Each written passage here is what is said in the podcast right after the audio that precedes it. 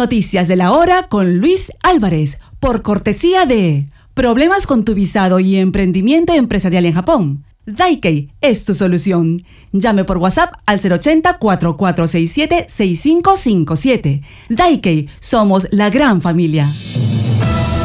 Atención al pronóstico del tiempo para este jueves 22 de febrero en Japón. Soleado en Okinawa, lluvia en una extensa área de Nishinihon, lluvia con rayos y truenos en las regiones de Tokai y Kanto, nieve en Nagano, nieve también en Tohoku y en Sapporo.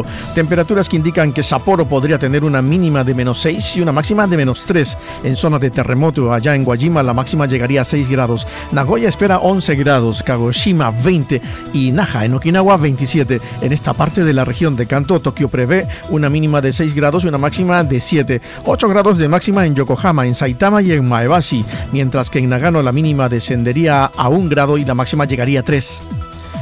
Yasaki Corporation, el gran fabricante japonés de componentes automotrices, abrirá una planta de ensamblaje de ramales electrónicos y cableado para vehículos en República Dominicana con una inversión de alrededor de 90 millones de dólares, informó el gobierno de ese país. Se espera que la fábrica en República Dominicana genere alrededor de 1.500 empleos en su fase inicial, con una mayoría de estas oportunidades dirigidas a mujeres.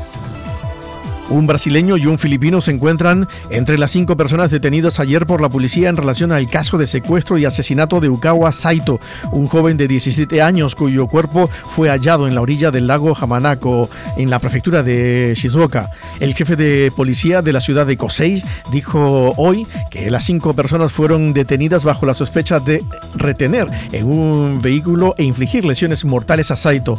Entre los arrestados están Neo Horiuchi de 21 años, además de un filipino de 18 y el adolescente brasileño de 17 años. La Red Nacional de Solidaridad con los Migrantes de Japón se alista para iniciar una campaña de recolección de firmas en todo el país contra el proyecto del gobierno nipón que pretende revocar el estatus de residente permanente a quienes no paguen impuestos y las primas del Seguro Social.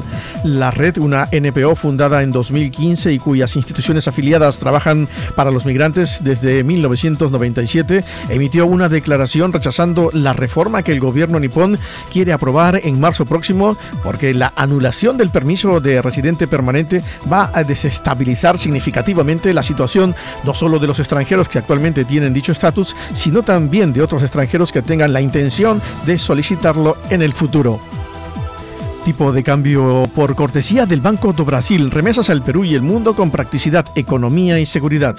Tipo de cambio en Tokio, atención, el dólar se compra a 150,15 yenes y el euro a 162,33 yenes. Fueron las noticias de esta hora en Super Tokio Radio.